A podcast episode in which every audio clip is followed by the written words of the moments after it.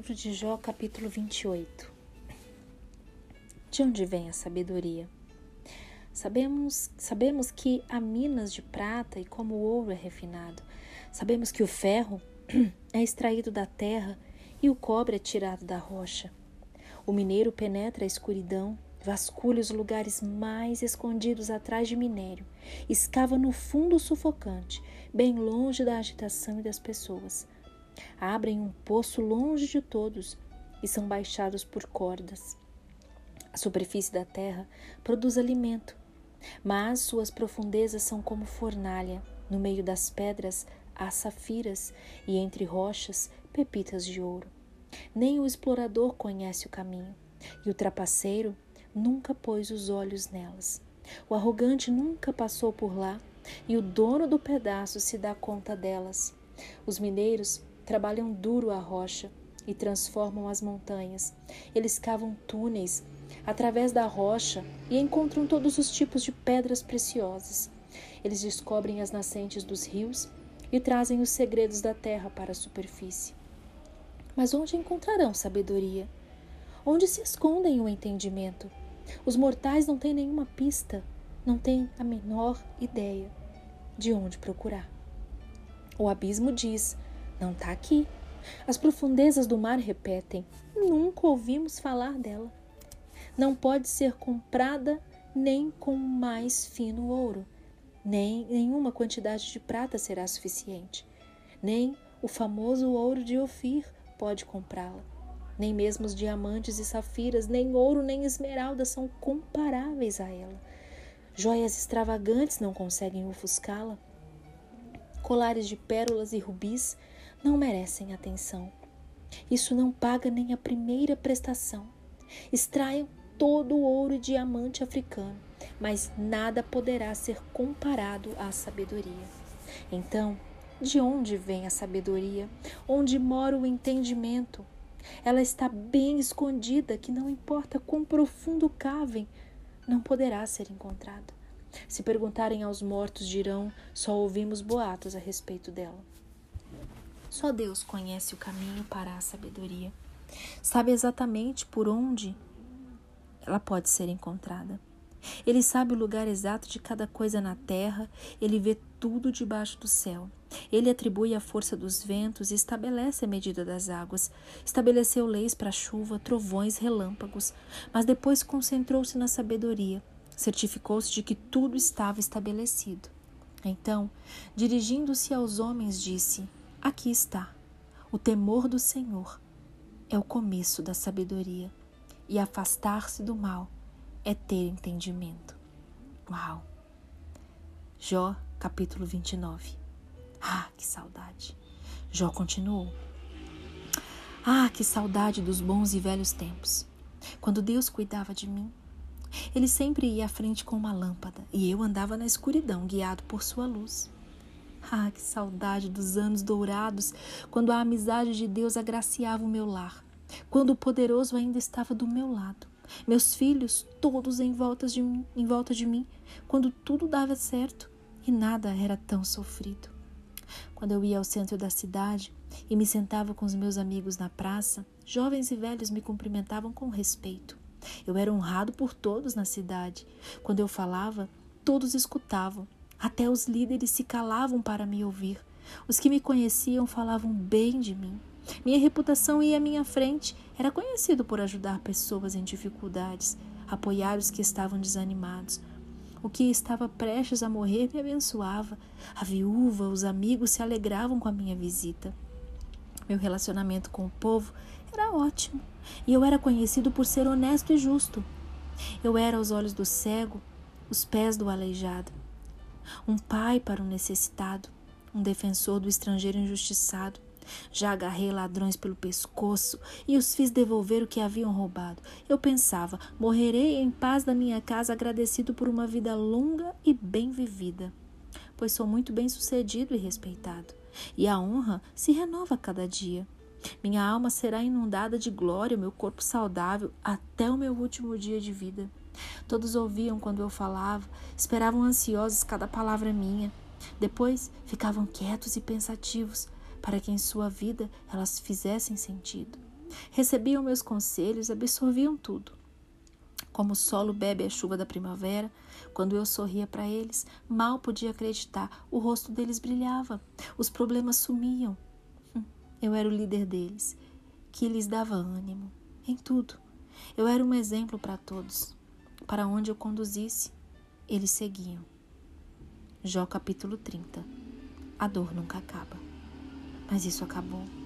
Hoje sou alvo de piadas, de jovens mal educados e arrogantes.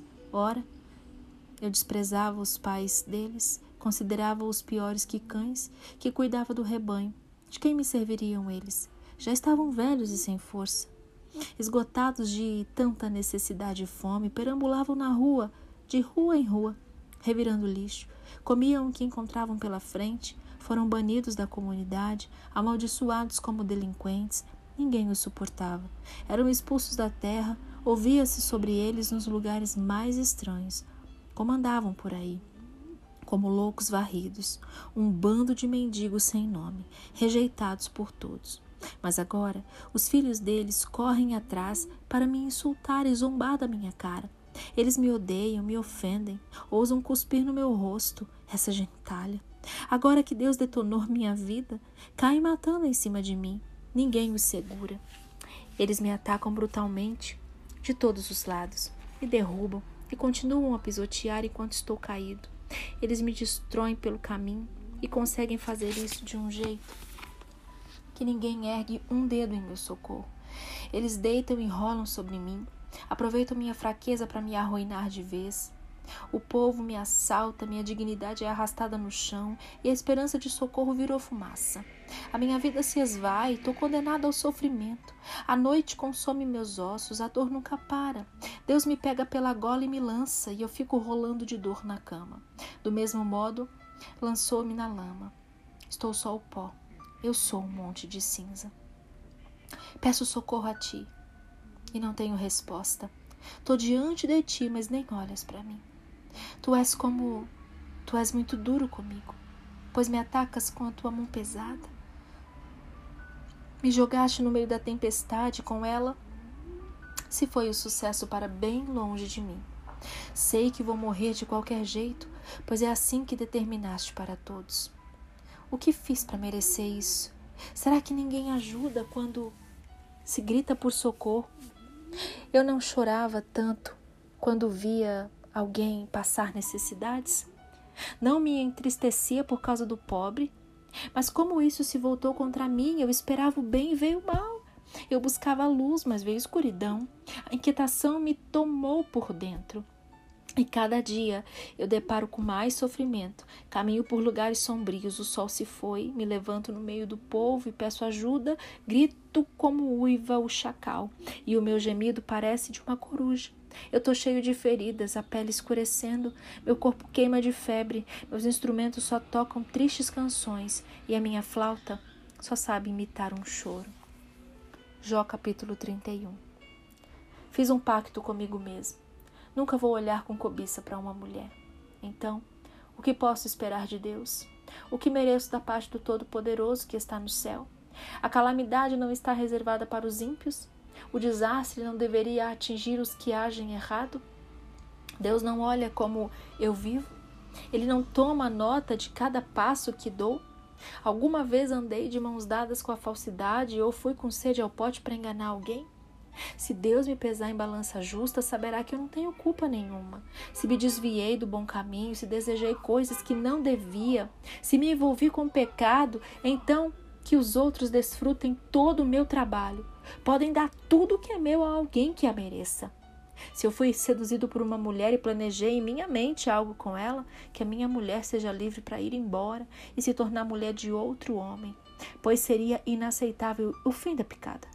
Eu merecia a pior punição que existe. O adultério é um fogo que queima até os alicerces, que a tudo destrói e a tudo consome.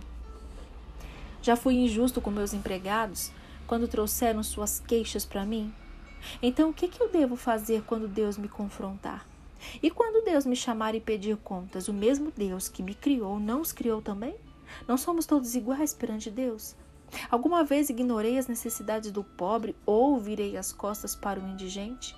Quando foi que preferi atender aos meus próprios desejos enquanto eles precisavam de ajuda? Minha casa não estava sempre aberta para eles, não eram sempre bem-vindos à minha mesa. Já deixei uma família tremendo ao relento quando não tinham nada para proteger do frio. Os pobres não choravam de gratidão ao me encontrar, sabendo que trazia agasalhos a eles.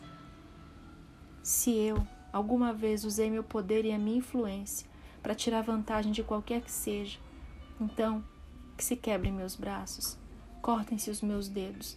O temor de Deus me guardou de todas as coisas, pois não podia fazer nada disso do meu, do seu resplendor. Alguma vez fiquei obcecado por ganhar dinheiro ou baseei a minha felicidade em riquezas? Já me vangloriei da minha fortuna ou me exibi por estar bem de vida? Alguma vez encantei, me encantei com o sol ou pela beleza da lua a ponto de venerá-los ou adorá-los em segredo? Se eu tivesse feito isso, merecia o pior das punições, pois teria traído meu Deus. Alguma vez eu me alegrei com a ruína do meu inimigo ou festejei quando estava em maus lençóis? Não. Nunca disse uma palavra ofensiva contra eles. Nunca os amaldiçoei, nem no meu íntimo. Os que trabalhavam para mim diziam: Ele nos alimenta bem, podemos comer à vontade. E nenhum estrangeiro teve que passar a noite na rua. Minha casa sempre estava de portas abertas aos viajantes. Alguma vez escondi meu pecado como os outros, ou encobri a minha culpa por ter receio do que as pessoas iam dizer ou me recusei a reconhecer meus erros por temer o falatório dos vizinhos? Nunca. Vocês sabem muito bem que não. Ah, se alguém me ouvisse, apresentei minha defesa. Que o Todo-Poderoso responda. Que meus inimigos façam acusação por escrito. Todos são convidados a ler minha defesa. Vou escrevê-la num cartaz e carregá-lo pela cidade. Estou preparado para prestar contas de tudo que fiz e toda e qualquer pessoa que me pedir, se o próprio solo que cultivei me causar, me acusar de roubo e os sulcos chorarem por causa do insulto, se alguma vez roubei a terra por obter lucro, ou se desapossei seu legítimo dono, então que seja amaldiçoada e dê espinhos, não trigo, e ervas daninhas, ao invés de grãos. Assim terminam as palavras de Jó aos seus amigos.